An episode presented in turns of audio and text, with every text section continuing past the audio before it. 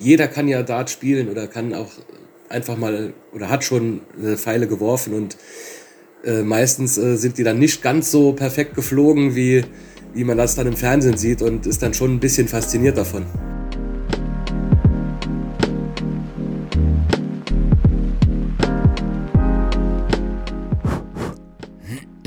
So, ein bisschen Staub hier drauf. Lange keine Aufnahme mehr gemacht. Mikrofon mal richtig einstellen erst. So, so, hallo. Herzlich willkommen zu einer neuen Folge im Podkiosk. Ich weiß, da war ziemlich lange nichts los, mehrere Monate sogar. Ich glaube, ich habe diese Pause mal gebraucht, weil ich eine Zeit lang, ja, alle zwei Wochen einen neuen Gast, also eine neue interessante Person irgendwie porträtieren wollte und irgendwann ist es einfach ein bisschen zu viel geworden. Äh, aber jetzt war die Pause lang genug und ich habe wieder Lust, ein paar Folgen aufzunehmen. Und den Anfang macht Gabriel Clemens und diese Folge geht am dritten Advent raus und das ist sehr passend, denn fünf Tage später startet die Darts WM im Pelli in London. Und mit wem könnte ich darüber besser sprechen als mit Gabriel Clemens, dem aktuell besten deutschen Dartspieler. Gabriel ist gelernter Schlosser, ist erst seit 2019 Profi, hat aber schon dreimal bei der WM teilgenommen. Dieses Jahr wird es also das vierte Mal sein. Und ja, wir sind das gedanklich einmal alles so durchgegangen. Wie ist das eigentlich, wenn er sich da auf den Weg macht? Wie sieht das alles aus? Der Weg zum Elli wie sieht es da drin aus? Aber wir haben auch über viele andere Sachen gesprochen. Mentalität, Faszination, Dartsport, ähm, Talent, Training. Dazu noch ein paar Fragen, die wir reingeschnitten haben. Also da ist ein bisschen was drin in dieser Folge. Leider ist die Tonqualität nicht ganz so optimal. Ich glaube, das hat damit zu tun, dass man vor Gabriels Haus oder Wohnung oder Practice Room, wo auch immer, die Hauptstraße hört. Da fahren ein paar Autos vorbei, aber ist auch nicht ganz so schlimm. Mir hat es auf jeden Fall Spaß gemacht. Einen kleinen Trailer gibt es auch auf meinem Instagram-Account Clipkiosk, also gerne mal da vorbeigucken. Ja, und dann finde ich es schön, dass es hier mal wieder was zu hören gibt. Und ich hoffe, ihr auch. Viel Spaß mit Gabriel Clemens.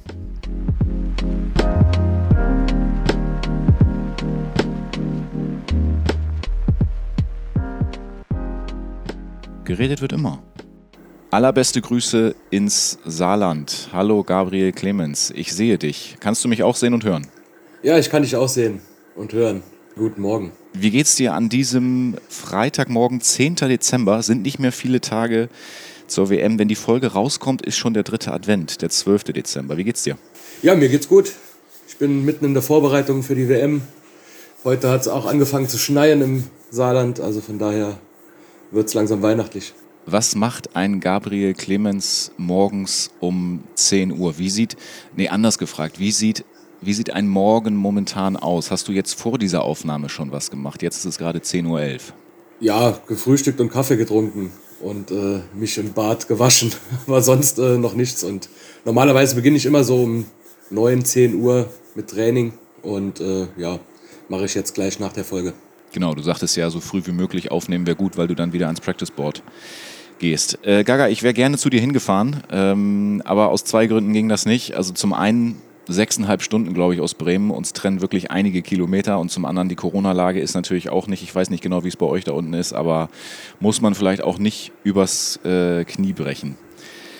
Ähm, wie lange bist du noch in der Heimat, bis es dann losgeht? Ja, der Plan ist jetzt mal so am 20. nach London zu fliegen. Okay, du hast dein, dein erstes Spiel in der zweiten Runde ja erst äh, relativ spät. Das heißt, wenn du die, die Flüge und sowas buchst, dann musst du relativ spontan auf die Auslosung reagieren, richtig? Ja, direkt nach der Auslosung haben wir dann natürlich geschaut, äh, wann der Spielplan rausgekommen ist. Und äh, dann haben wir direkt äh, was gebucht. Sag mal, das wievielte Interview bin ich denn eigentlich? Ähm, ich kann mir vorstellen, so wenn es auf die WM zugeht, da melden sich dann doch noch so ein paar Leute. Also die erste Frage, der wievielte bin ich und wie viele kommen noch? Oje, äh, ja, vielleicht so der 30. oder so. Oh, echt? Okay. Ja, ja. Aber äh, kommen tun nur noch zwei. Okay. Aber ähm, Podcast auch oder waren das dann auch wirklich so für, für Zeitungen, Radio oder was sind das für Sachen? Ja, war alles. War auch, äh, ich glaube, ein oder zwei Podcasts dabei, aber ansonsten eigentlich das meiste sind Zeitungen. Wie geht's dir damit? Ist das, ähm, ist das was, was du gerne machst oder wo du denkst, das gehört einfach dazu? Oder denkst du manchmal auch so, oh, naja, jetzt kommt da wieder einer und stellt die Fragen, die ich wahrscheinlich schon 20 Mal gehört habe? Ja, das ist natürlich äh, schon öf öfters so, dass immer dieselben Fragen gestellt werden, aber ja, es gehört halt einfach dazu und äh, ist ja auch besser, man ist ein bisschen äh, also es wird ein bisschen was in den Medien berichtet, gerade für den, den Dartsport an sich ist das gut und äh, ja, von daher machen wir das schon ganz gerne. Ich gebe mir auf jeden Fall Mühe, vielleicht nicht immer die gleichen Fragen zu stellen. Ich habe äh, mir schon auch ein paar Gedanken gemacht. Ich habe auch ein paar Sprachnachrichten übrigens mit dabei von anderen Leuten, die ich mal hier gleich abspielen werde. Aber zuerst will ich mal von dir wissen, du warst schon dreimal bei der WM dabei. Ähm, ich finde es spannend, die Frage, wie sich die Aufmerksamkeit verändert hat. Ist das Würdest du sagen, dass es am Anfang einfach dadurch, dass du dabei warst, schon wirklich total krass war, wie viele Leute sich da gemeldet haben? Oder würdest du sagen, dadurch, dass der Dartsport immer noch äh, interessanter wird und immer noch weiter wächst, dass, es, dass sich auch die Aufmerksamkeit weiter steigert? Ja, gut, am Anfang war es dann doch eher noch relativ regional, wo man äh, beachtet wurde und äh, da kamen dann natürlich die regionalen Zeitungen und so und Fernsehsender aber seit äh, letztem Jahr, nach dem Spiel gegen Peter Wright, ist natürlich äh, die mediale äh, Aufmerksamkeit ein bisschen größer geworden. Aber dann auch zum Jahresende hin, dann immer geht die Kurve, wenn du jetzt so eine Kurve zeigen könntest, wahrscheinlich total nach oben, oder? Ja, definitiv. Das ganze Jahr über ist eigentlich relativ ruhig und äh, eher selten mal Interviewanfragen und zu Weihnachten hin wird es dann immer ziemlich voll. Dann nimm uns doch mal mit, weil du sagtest ja, am 20. geht der Flieger ähm, nach England. Dann nimm uns doch mal mit durch die Tage, die du jetzt noch so zu Hause verbringst. Ich glaube, das ist äh, äh, relativ schnell gesagt, wie du die durchlebst. Ähm, aber auch dann, wie das dann alles abläuft, wenn du hinfliegst. Ähm, da können wir, glaube ich, mal auf so eine gedankliche Reise gehen. Das würde mich sehr interessieren, wie das alles abläuft. Ja, gut, die Tage jetzt daheim, die sind ganz klar, die sind fast nur am Practice Board und äh, man trainiert jetzt halt noch so viel, wie es geht. Ähm, ja, wenn ich dann in den Flieger einsteige, ist ja wieder ein bisschen schwerer geworden mit der Einreisebestimmungen. Wir müssen wieder einen Test machen, wenn wir ankommen. Auch schon vor dem Flug einen Antigentest machen und in England müssen wir dann einen PCR-Test machen und in Quarantäne, bis der Test zurück ist. Und äh, ja, danach geht es dann auch in England denke ich mal, direkt wieder ans Practice Board im Hotel. Und äh, natürlich werde ich auch einen Tag vorher mal in den Ellipelli wieder gehen, mir das Ganze mal anschauen, ob alles noch so ist, wie es vorher war und ja, ein bisschen die Stimmung auch äh, aufsaugen und dann geht's los. Mal einen Tag in den Ellipelli gehen, genau das ist das, worauf ich eigentlich hinaus wollte. Ähm, du bist dann in einem Hotel untergebracht. Äh, wie weit ist der Weg dann dahin und ähm, wie kann man sich das vorstellen, wenn du dich dahin begibst? Mit dem Shuttlebus oder wie läuft es dann? Ähm, und, und, kannst du das mal beschreiben, wenn du so darauf, wenn du darauf zukommst? Was ist das überhaupt? Es ist ja ein riesiger Komplex. Ähm, ich war noch nicht da. Ich war dreimal bei der Premier League äh, in verschiedenen Ländern, aber ich war noch nicht im Ellipelli. Ähm, aus deiner Sicht das mal zu beschreiben, wie das ist, wenn du dich dann aus dem Hotel auf den Weg machst dahin. Ja, ist eigentlich ganz unromantisch. Äh, man steigt in einen Shuttle ein, fährt dann äh, durch London sind ungefähr so 20 Minuten Fahrt und fährt dann natürlich den Berg hoch zum Ellipelli und der ist natürlich dann schon, da fängt dann das Kribbeln an, ja. man so ein bisschen Kribbeln bekommt, weil man so einen langen, langgezogenen Berg hochfährt und dann sieht man dieses imposante Gebäude oben auf der Spitze des Berges und äh, das ist schon ein schöner Ausblick. So, und dann gibt es wahrscheinlich einen Players Entrance oder sowas. Ja, genau. Es gibt dann hinten einen Eingang, der nur für Spieler ist und äh, die Angehörigen. Und äh, da dürfen wir dann reingehen. Ja, genau. Und jetzt will ich gerne wissen, wie sieht es dann dahinter aus? Kannst du das mal versuchen zu beschreiben? Ja, es gibt halt einfach äh, ein paar Practice Boards dort, gibt was zu essen, zu trinken. Und äh, ja, wir spielen uns dann da warm. Meistens macht man noch ein, zwei Interviews für die englischen Kollegen und äh, ja, bereitet sich einfach da, dort dann vor auf sein Spiel. Wie viele Boards, wie viele Practice Boards hängen da und wie viele im Hotel? Äh, Im Hotel waren es letztes Jahr, glaube ich, drei und im Practice-Raum in London waren es sieben oder acht. Okay. Aber drei im Hotel sind ja auch nicht so viel. Oder sind die, in, sind die Spieler in unterschiedlichen Hotels untergebracht? Nein, die meisten sind schon im selben Hotel, aber ähm, viele Spieler holen auch ihr eigenes Board mit und hängen das an die Zimmertür. Ah, okay. Das machst du aber nicht. So, nein, ich äh, nutze meistens den Practice-Raum. Okay. Und am, am 23., wenn du dein erstes Spiel hast, wie kannst du den Tag beschreiben? Wie läuft das ab? Wie, wie, wie, wie viel vorher bist du dann da und was passiert dann? Ja, es ist eigentlich ein ganz normaler Tag. Also ich äh, spiele abends um 8 Uhr, glaube ich. Äh, werde ganz normal frühstücken, was zum Mittagessen und werde dann so vier Stunden vorher normalerweise in die Halle fahren. Dann bin ich so dreieinhalb Stunden vorher da. Und ja, dann wird sich einfach warm gespielt und vorbereitet aufs Spiel. Und irgendwann beginnt dann das Ausbullen wie, wie kann man sich das vorstellen, als jemand, der das einfach, weil die Leute, und da zähle ich natürlich auch zu, wir sehen das Fernsehbild, wir finden das interessant, was da passiert, aber ich finde es genauso spannend, mal einfach zu hören von jemandem, der das äh, tagtäglich macht oder jedes Wochenende in anderen Städten unterwegs ist, ähm, wie es dann wirklich hinter der Bühne aussieht und wie das, wie das passiert. Also wie, wie, wie lange vorher wird das Ausbullen gemacht und was passiert dann, wann musst du zum Walk-on und sowas? Also ich äh, muss ausbullen, äh, sobald äh, das Spiel vor mir beginnt. Mhm. Dann werde ich von einem Offiziellen gerufen, dann gehen wir an ein Board, das dafür vorgesehen ist und da wird dann ausgebullt. Und zum Spiel wird man abgeholt, so meistens, wenn es bei dem anderen Spiel noch abzusehen ist, dass es noch zwei, drei Lecks sind. Man hat dann ungefähr vom Practice-Raum so vier Minuten, drei, vier Minuten äh, Fußweg, wo man in einen anderen Practice-Raum gebracht wird, hinter der Bühne direkt wo dann auch wieder zwei Boards stehen, wo dann die Spieler sich noch ein, Tour, noch ein bisschen äh, warm spielen können und quasi dort dann auf den Walk-on warten. Und beim Ausbullen selbst, ist es dann wirklich so, ähm, ihr geht dann dahin und habt diesen einen Wurf, also du hast natürlich vorher äh, auch dich warm gemacht, ist ja ganz klar, aber dann ist es wirklich nur dieser eine Wurf? Ja, neun Practice Darts, also neun Darts Ach, jeder. Ja, ja, natürlich. Und dann mhm. äh, ein Wurf aufs Bull. Und würdest du sagen, dass du das gut kannst? Manchmal ja, manchmal nein. Also es ist irgendwie auch so eine, ja, wirklich, äh, manchmal ist wie verhext, dann trifft man keinen Bull und äh, ja, manchmal trifft man es direkt und ist schon manchmal komisch. Bedeutet dir denn das irgendwas? Also ich meine so, bist du wirklich so, ja, ich will das jetzt am, am, am liebsten schaffen oder wirft dich das nicht außer Bahn, wenn es dann nicht klappt? Nein, das ist ja eigentlich äh, nicht so wichtig. Natürlich ist es wichtig, wenn man dann wirklich in ein letztes Leck muss und äh, da ist es dann natürlich schon von Vorteil, wenn man anfangen darf. Aber eigentlich sollte man auch in der Lage sein, vorher irgendwo ein Break zu machen und ja. wenn, man, wenn man das nicht schafft, dann hat man es eh wahrscheinlich nicht verdient. Was ich noch spannend finde, wäre, ähm, gibt es jemanden in der Szene, der dafür bekannt ist, das total gut zu können, das Ausbullen? Oder ist das so jeder mal gut, mal schlecht? Ja, also ich habe, glaube ich, gegen James Wade immer Bull verloren. Also ich glaube, der hat auch immer Rotbull gegen mich getroffen. Okay. Also immer genau. Okay, das ist ja interessant. Lass uns mal ähm, über die Faszination Darts sprechen, auch aus deiner Sicht. Also du bist nominell der beste Spieler aus Deutschland. Du bist auf 25 in der Welt in der Order of Merit gelistet. Und ich würde gerne mal von dir wissen, erstens, wenn du wirklich selber spielst, was ist es, was dich so sehr an dieser Sportart fasziniert? Und zweitens, wenn du es selber guckst, weil du guckst wahrscheinlich auch total viel Dart. Also ist das, äh, kannst du das unterscheiden?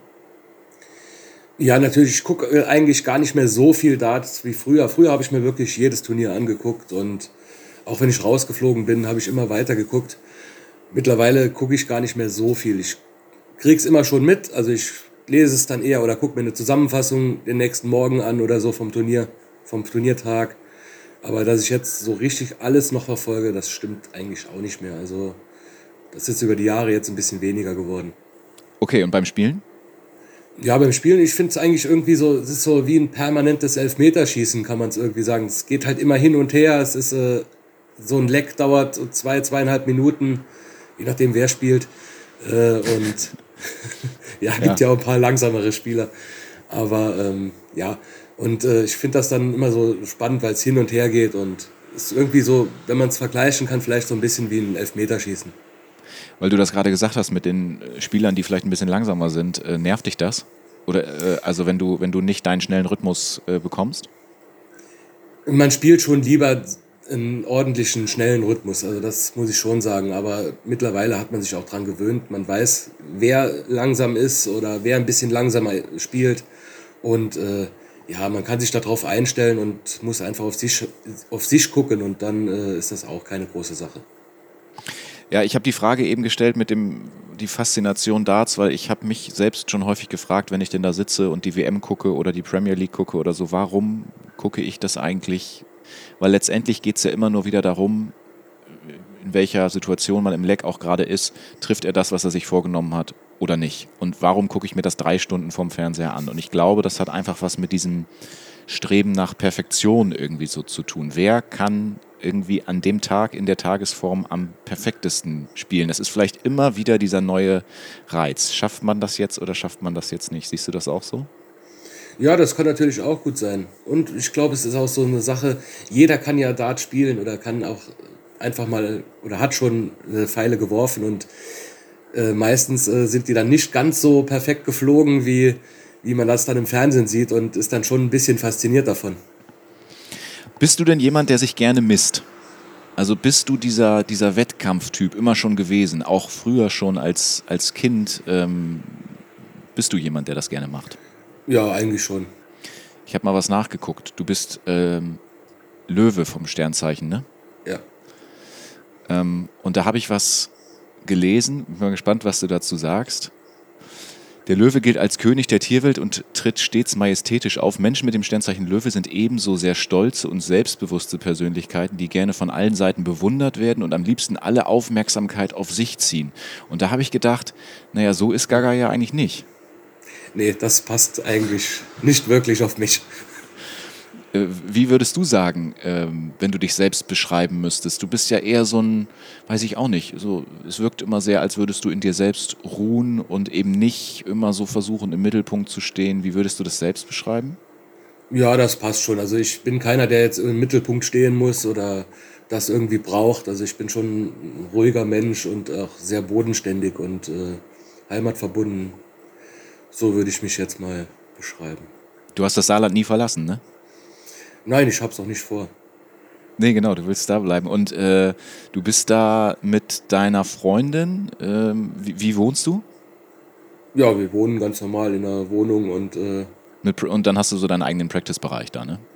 Ja, ich habe einen extra äh, Practice-Raum gemietet äh, im Nachbarort und das ist quasi wie mein Büro. Ah, okay, das ist aber abgetrennt. Das gehört jetzt nicht irgendwie zur Wohnung mit dazu. Nein, das ist wie auf die Arbeit gehen bei mir. Ah, okay. So, ich habe gerade gefragt, ähm, ob du jemand bist, der sich gerne misst. Ähm, ich würde gerne mal mit dir über Mentalität sprechen. Weil ähm, ich habe ja vor einem Jahr eine Podcast-Folge rausgebracht mit Elmar Paulke, den habe ich damals ähm, besucht. Und am Ende habe ich ihn gefragt, sag mal, Elmar, kennst du denn eigentlich noch irgendwelche anderen Leute, die sich vielleicht auch für mein Format eignen würden, die man mal fragen könnte? Und dann hat er gesagt, also ist jetzt ein Jahr her, der Mentaltrainer von Gabriel Clemens, den würde ich dir mal empfehlen. Jetzt habe ich nicht mit ihm gesprochen, ich habe auch noch keinen Kontakt hergestellt. Mir ist es einfach noch so im Kopf geblieben, dass, ich, dass er das gesagt hatte. Und ich habe natürlich mich auch ein bisschen informiert und ähm, schon ein bisschen was dazu gehört. Ähm, Struktogrammtraining zum Beispiel. Kannst du mal sagen, ähm, in, inwiefern du mit deinem Mentaltrainer zusammenarbeitest? Ja, wie gesagt, also mit diesem Struktogramm arbeiten wir zusammen äh, oder mit diesem Programm arbeiten wir und äh, ja, generell ist es eigentlich, äh, wir, wir tauschen uns oft, oft aus und äh, ich kann ihm eigentlich alles erzählen, was mich gerade so ein bisschen belastet oder was mal gegen den Strich geht und äh, ja, das finde ich eigentlich äh, das Schöne an der Zusammenarbeit. Aber kannst du das mal beschreiben, dieses Struktogrammtraining, was das ist, damit die Leute, weil das ist ja hier kein Dart-Podcast oder sowas, sondern es ist ja ein sehr buntes Format und Leute denken jetzt vielleicht so, was ist denn das? Ja, das ist halt die, äh, ähm, wie soll man jetzt sagen, ähm, jedem sein, äh, ja, jetzt frage ich einen Hänger. Also eigentlich, eigentlich ist es ja eine Persönlichkeitsanalyse, oder? Also so mit diesen drei Farben. Es gibt, äh, also genau. Wer, wer hat welche es, Persönlichkeit, ausgedrückt in Farben? Ja, man lernt halt seine eigene Persönlichkeit kennen. Äh, ist halt in drei Farben, in Rot, Blau und äh, Grün unterteilt. Mhm. Und die stehen halt für Rot zum Beispiel für Aggressivität und für, für solche Sachen, Blau halt für dieses äh, äh, Strukturierte und so. Grün ist eher dieses Freundschaftliche. Und ähm, ja, dann macht man so einen Test und dann sieht man seine eigene Biostruktur. und ähm, kann auch immer weiter dann damit arbeiten und kann auch äh, zum Beispiel seinen Gegner damit dann einschätzen, wie man ihm gegenüber treten kann, weil man seine, also die, die Biostruktur von dem Gegner dann quasi erkennen kann oder von einem Gegenüber.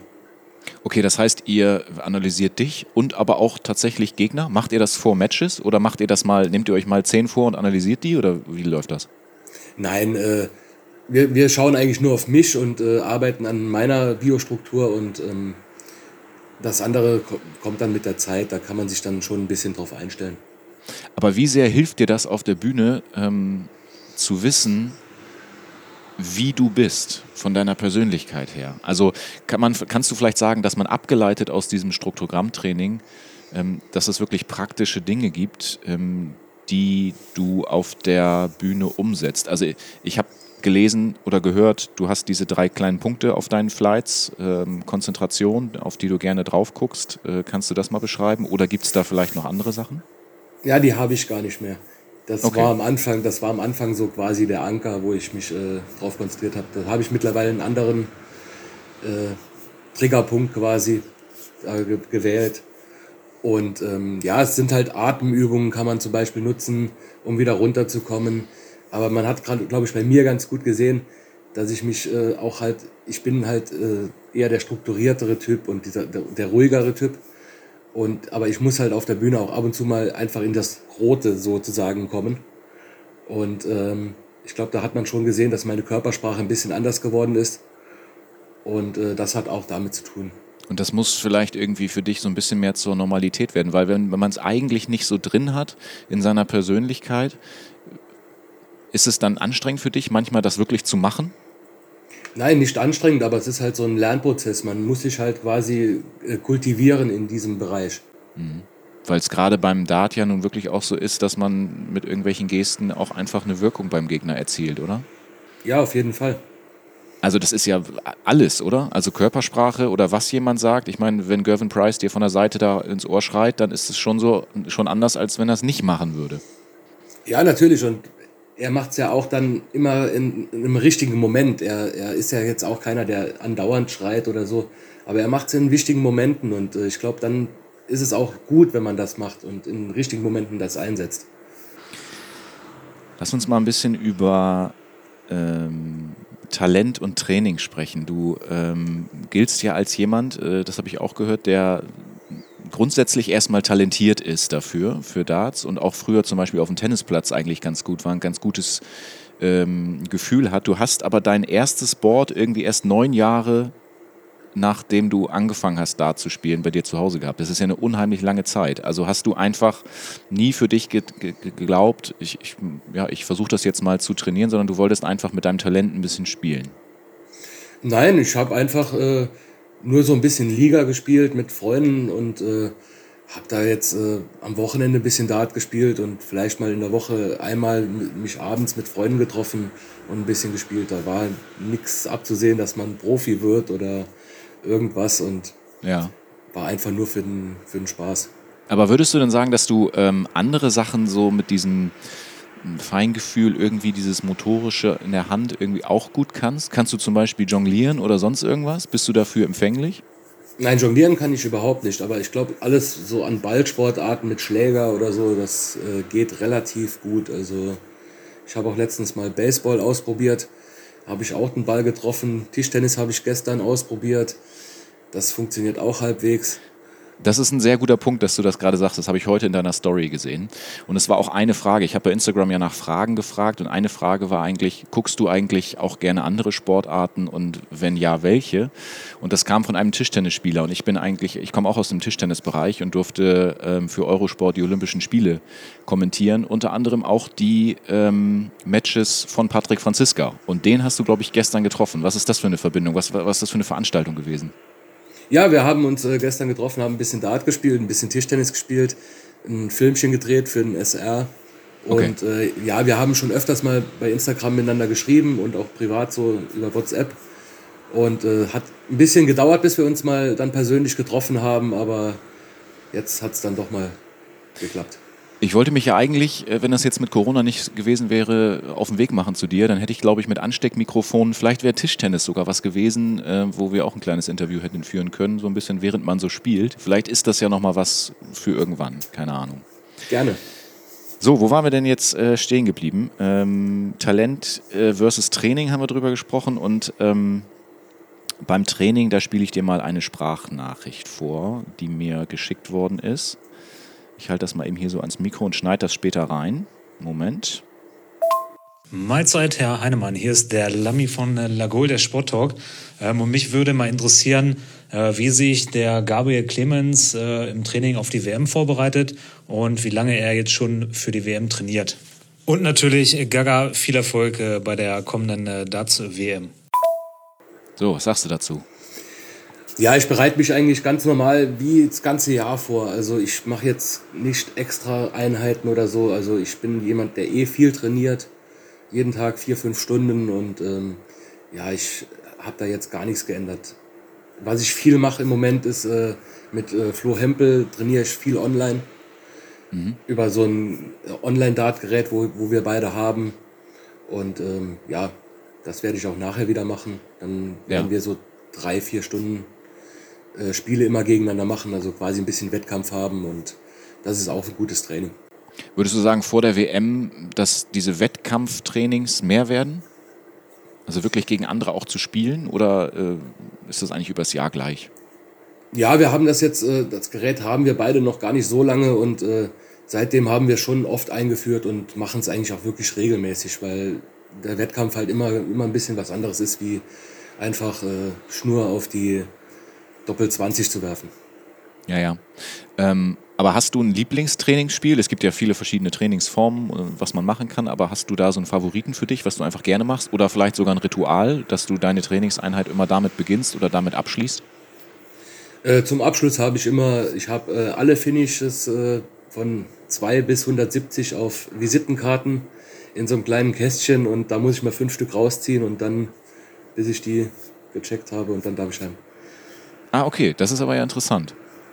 Also das ist einfach so eine Konstante für dich. Bevor du das nicht geschafft hast, äh, hörst du nicht auf. Genau. Okay. So, pass auf, ich spiele dir noch was rein. Ähm, das ist ähm, ganz witzig. Da geht es überhaupt nicht um Dart. Moin Gaga. Auf deinem Instagram-Account kann man ab und zu mal verfolgen, dass du ein passionierter Angler bist. Und deswegen mal eine Frage fernab von allen Dart-Geschichten. Was ist denn dein Lieblingsfisch? Nee, das ist eine Scheißfrage. Was frage ich denn? Mann, Scheiße. So, das war der erste Versuch von Christian, meinem Schwager. Da wollte dir eine Frage stellen. Das hat nicht so richtig funktioniert. Willst du die, den zweiten Versuch hören? Gerne. okay. Moin Gaga ab und zu kriegt man es auf Instagram ja mit, dass du ab und zu auch gerne mal angeln gehst. Und deswegen hier jetzt mal eine Frage zum Angeln. Dein Lieblingsfisch soll ja angeblich der Zander sein. Und deswegen meine Frage, wie gehst du da denn vor? Gehst du eher jiggen oder doch faulenzen, ganz klassisch? Oder doch lieber abends mit, mit dem Wobbler los? Das würde mich mal interessieren. Viele Grüße, alles Gute für die WM und hau sie weg. Jiggen, Faulenzen und irgendwie wobbeln, was ist das alles? Ich kenne das nicht. ja, Jiggen ist halt so mit, äh, mit äh, Jigköpfen den, den Fisch immer wieder hoch, also den Köder quasi immer wieder hoch bewegen. Faulenzen ist einfach eine Variante, über die Rolle zu arbeiten. Da muss man sich nicht so viel bewegen und gar nicht so viel schauen. Und macht es dann über die Schnur und Wobbler ist einfach so ein, ein Köder, den man dann auch durchs Wasser führt. Aber ich benutze meistens äh, wirklich solche Jigköpfe und gehe auch gern abends mal ein bisschen einfach mit einem Freund an der Saar spazieren und habe dann die Angel dabei und äh, wir werfen ein paar Mal rein und äh, jiggen ein bisschen wobbeln oder blinkern. Das ist dann wirklich egal. Es geht einfach nur darum, dass man ein bisschen zusammen an der Saar entlang läuft. Gerade bei schönem Wetter ist das äh, immer sehr entspannt. Okay, und wenn du das alleine machst, ähm, Machst du dann irgendwas dabei? Hörst du Musik, Podcast oder bist du da einfach ganz für dich? Nein, da bin ich ganz für mich. Da habe ich gar nichts dabei. Meistens habe ich auch das Handy im Auto liegen und bin dann wirklich komplett für mich am Wasser. Aber wo wir gerade bei den Hobbys sind, gibt es denn sonst noch irgendwas, ähm, was du einfach gerne tust? Das bezieht sich jetzt auch schon wieder so ein bisschen auf die Frage mit dem Tischtennis da und anderen Sportarten. Was interessiert dich sonst noch so? Also Angeln ist ja, glaube ich, ein großes Ding. Und ähm, was ist sonst abseits des Darts noch so? Was hast du noch so für Interessen? Ja, ich glaube generell Sport eigentlich. Also ich gucke es gerne, ich gehe es gerne live gucken. Ich gucke es auch gerne im Fernsehen. Verfolge da, glaube ich, so viele Sportarten. Also ja, das ist schon so das größte Hobby. Zurück zum Dart. Ne? Das war ein kleiner Bruch. Ähm, eine Frage war noch, ähm, ist dein Average eigentlich sehr früh, sehr schnell gestiegen? Oder ist es wirklich über einen wirklich längeren Zeitraum, dass der langsam immer weiter gestiegen ist? Ich weiß es ehrlich gesagt gar nicht so genau, weil den Average habe ich, glaube ich, das erste Mal vielleicht 2014 geguckt oder so. Okay. Also vorher einfach immer nur gespielt und äh, wenn man gewonnen hat, hat man gewonnen und wenn man verloren hat, hat man verloren. Und ich glaube, das ist eigentlich auch gar nicht so wichtig mit den Averages. Äh, gerade wenn, wenn junge Spieler anfangen, die sollen sich gar nicht so versteifen auf diesen Average. Ähm, einfach Spaß haben und äh, wenn man gewinnt, ist gut und es ist egal, ob man in 16 Darts gewinnt oder in 22. Ja, das verstehe ich, aber ähm, wenn du jetzt daneben stehen würdest und da, da dartet jemand und ähm, der hat dann einen gewissen Average, ab wo würdest du sagen, ähm, schon mal darüber nachgedacht, das ein bisschen intensiver zu machen? Ja, also dann würde ich so sagen, so zwischen 85 und 90 sollte dann schon recht konstant kommen. Also okay. das ist so. Auf der Seite von daten.de steht dein Saison-Average. Kennst du den? Nein. Willst du mal raten? Ich vermute mal so knapp über 90. Ist richtig, 92,89. Und was ich sehr interessant fand, da steht noch eine Statistik. Mit 45 Prozent seiner zweiten Darts traf Clemens die Triple 20, Platz 10 unter den Profis.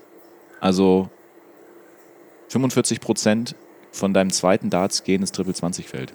Ist jetzt also, nerdig, so darüber zu sprechen, aber ist vielleicht nicht uninteressant. Also ist der erste und der dritte gar nicht so gut. Ja.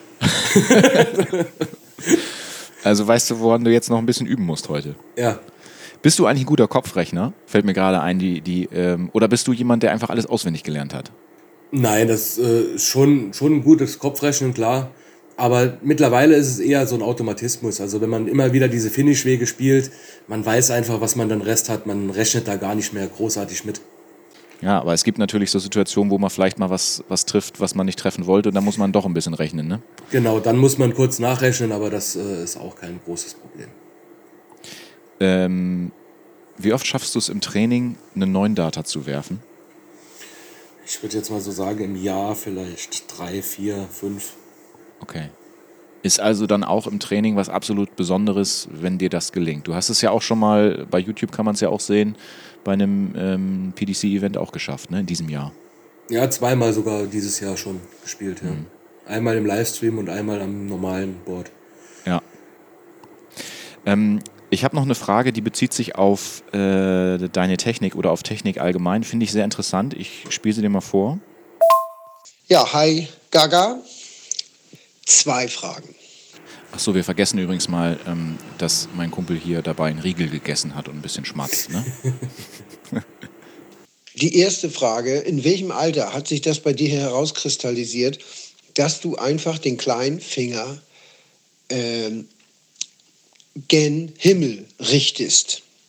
Wann hast du festgestellt, ich habe so einfach mehr Gefühl? War das von vornherein so? Oder äh, hast du irgendwann mal, als du festgestellt hast, ich muss hier irgendwas noch feinjustieren, festgestellt, oh, da habe ich tatsächlich noch mehr Kontrolle? Der kleine Finger, der, der nach oben zeigt bei dir.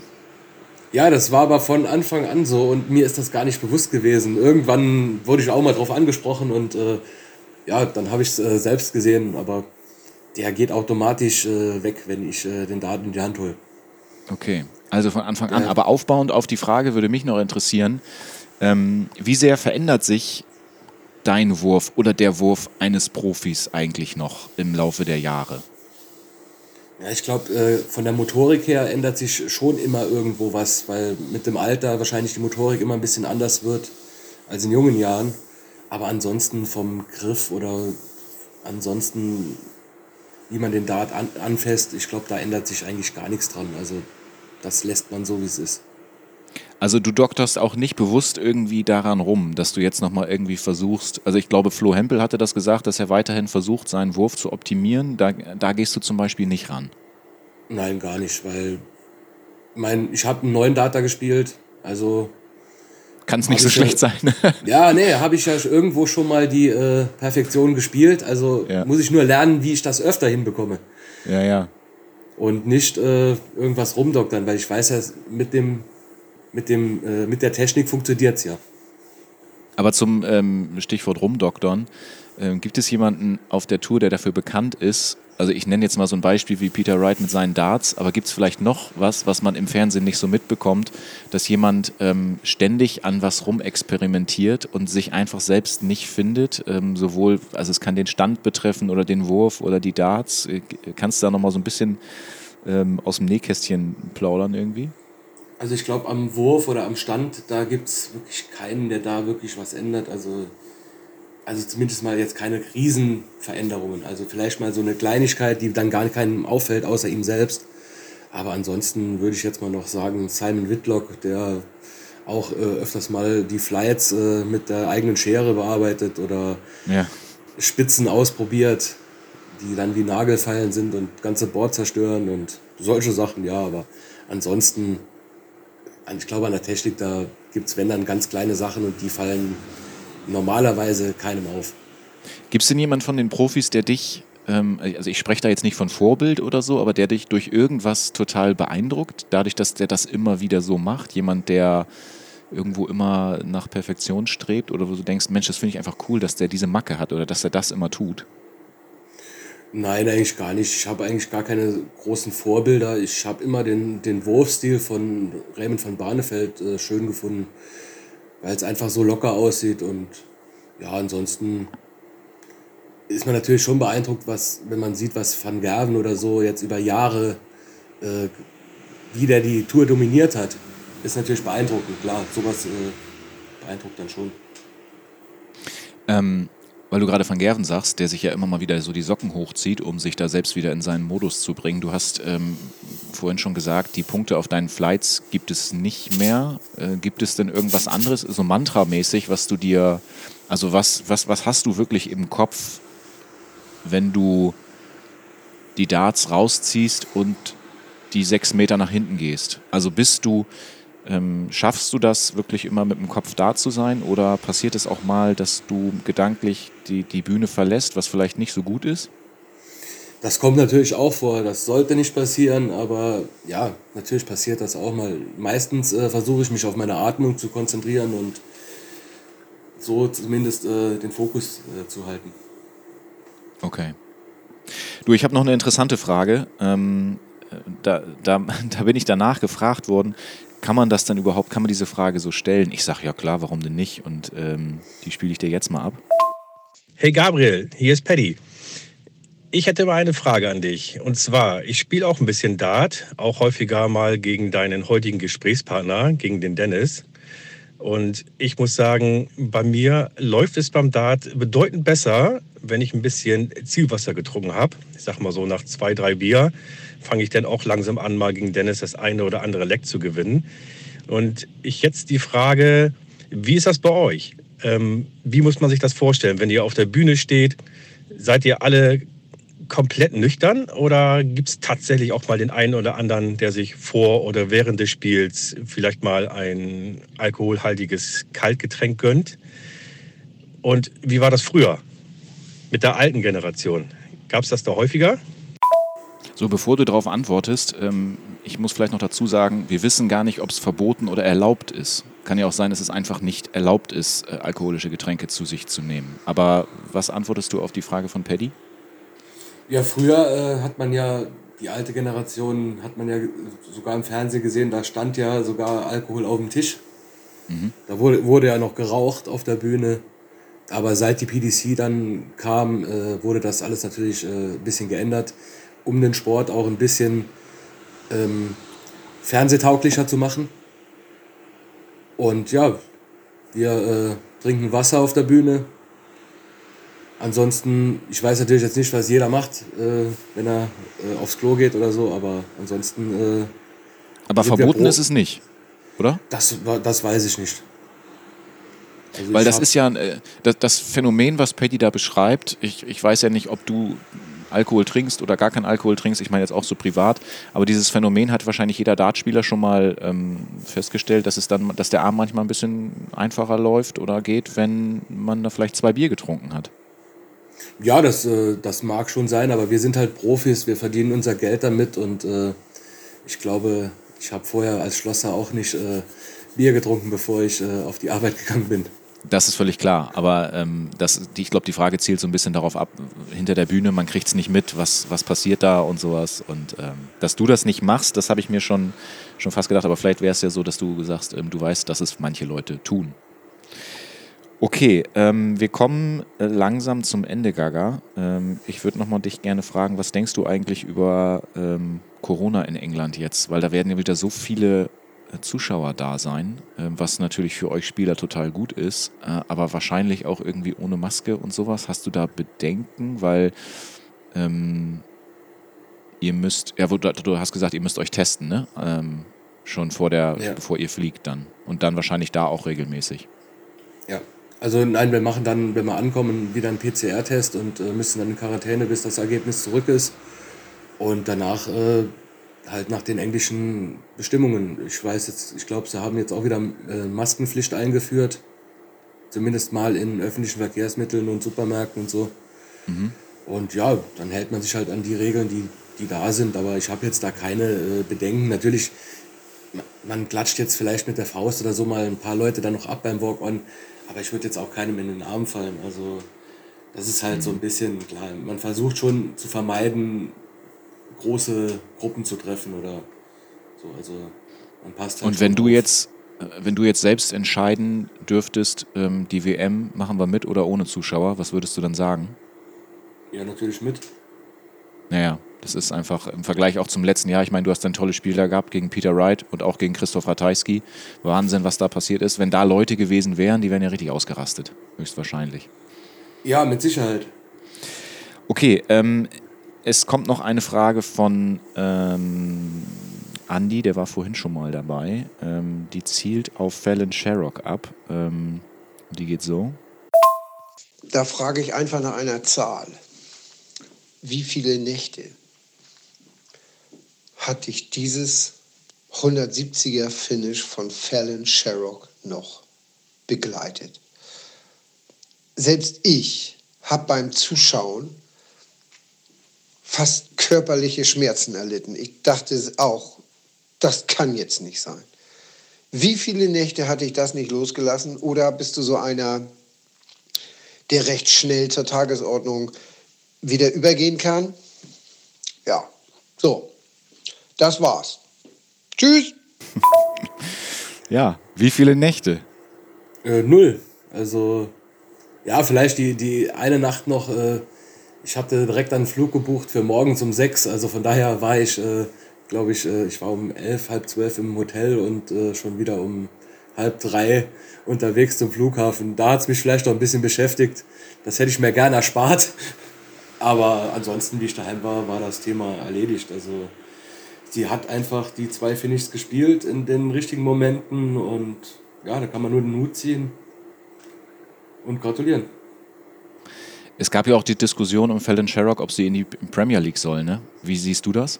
Ja, ich kann da alle Seiten verstehen. Also ich kann die PDC verstehen, wenn sie da reinkommen sollte, ist das natürlich marketingtechnisch äh, mit Sicherheit eine gute Sache. Ich kann aber auch äh, die Meinung von Gervin Price verstehen, der sagt, äh, man muss sich sowas erarbeiten. Also ja, im Endeffekt, wir, wir, ich kann es eh nicht beeinflussen oder äh, ich werde auch nicht nach meiner Meinung gefragt. Von daher sehe ich das eigentlich äh, ganz neutral.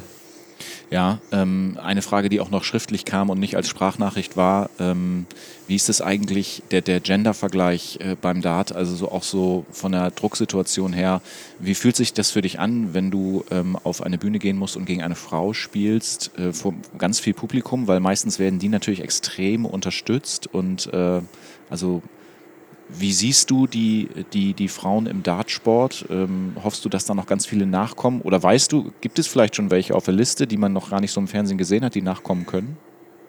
Ja, ich sehe das eigentlich positiv. Also wir haben ja jetzt Lisa Ashton schon zwei Jahre auf der Tour gehabt und die hat auch äh, richtig gute Spiele da gemacht und auch wirklich gute Leute geschlagen. Ich habe auch schon ja. gegen sie verloren. Ja. Und ähm, das ist ja das Schöne beim Dart. Es ist egal, was für eine Kultur, was für eine Religion ob Mann, ob Frau, das ist alles äh, egal. Also bei uns darf jeder mitspielen, egal wo er herkommt, wer, wer er ist. Und ähm, ja, das ist doch, das macht doch sowas aus, so, so ein Sport. Natürlich, ich finde es auch total gut. Ich würde mir auch wünschen, dass da noch mehr ähm, Frauen mit auf der Bühne stehen, gerade so bei der WM. Und ähm, ich finde es auch echt interessant, wenn sie dann gegen, jetzt habe ich den Namen vergessen, gegen wen muss sie nochmal spielen? Ähm, Steve Beaton. Ja, genau, gegen Steve Beaton. Das ist ja ein interessantes Duell auf jeden Fall. Okay. Ja, ich, ich muss auch sagen, ich muss auch wirklich sagen, äh, beim Grand Slam war das Publikum wirklich äh, fair. Also da war wirklich gar nicht so schlimm. Also dass da jetzt, dass ich jetzt da riesig ausgebucht worden wäre oder so. Also da muss man wirklich sagen, das war äh, absolut okay. Sag mal, wie kommst du eigentlich mit deinem Englisch zurecht? Das ist doch bestimmt auch nicht so leicht, oder? Interviews und auch Smalltalk mit anderen Leuten, ist das, hat sich wahrscheinlich verbessert in den letzten Jahren. Ja, verbessert hat sich bestimmt, aber gut ist es immer noch nicht, aber ist mir auch relativ egal. Ich äh, überlebe in England und ich glaube, die, die, die Leute verstehen, was ich meine. Also von daher äh, passt das schon. Jetzt fällt mir gerade ein, haben wir gar nicht über Fabian Schmutzler gesprochen, macht aber auch nichts. Vielleicht sagst du noch einen Satz zu ihm. Ich meine, mit 16 da teilnehmen zu können, ist natürlich eine Riesengeschichte, oder? Ja, mega. Also mit 16 ist das natürlich ein Riesenerlebnis und er spielt ja, glaube ich, auch erst seit äh, zwei Jahren Dart oder so. Ich habe ihn persönlich noch nie kennengelernt. Ich habe äh, ihm nur gratuliert gehabt bei, Inst bei Instagram, äh, als er sich qualifiziert hat und da haben wir ein bisschen geschrieben. Da habe ich ihm auch gesagt, äh, wenn er irgendwas wissen will, soll er sich melden. Und ähm, ja, er soll es einfach genießen. Man weiß nie, ob es wiederkommt oder äh, wie oft man noch dorthin fährt. Und äh, er soll sich eigentlich gar keinen Druck machen, sondern einfach äh, jetzt einfach mal den Auftritt genießen. Ja. Könnte ja in der zweiten Runde theoretisch ne, gegen Peter Wright und du theoretisch äh, in der dritten gegen Johnny Clayton. Wir sind auf jeden Fall gespannt. Ich werde es mir alles äh, angucken. Die Abschlussfrage im Podkiosk ist immer, ähm, stell dir vor, du gehst in einen echten Kiosk und du darfst einmal zu den Süßigkeiten greifen. Ich habe alles da in der Auslage vor mir und hinter mir stehen Kühlschränke und du darfst dir irgendein Getränk mitnehmen. Was magst du dir gerne mitnehmen? Äh, eine Cola Zero und ein KitKat. Habe ich beides da? Kriegst du mit? Gebe ich dir mit auf den Weg nach England sozusagen. Gaga, vielen Dank, dass du dabei gewesen bist heute. Vielen Dank äh, für dieses äh, entspannte Podcast-Gespräch. Und äh, ich drücke dir natürlich auch, so wie die ganzen Leute, die mir Sprachnachrichten geschickt haben, die Daumen, dass du da erfolgreich sein wirst. Viel Spaß. Vielen Dank.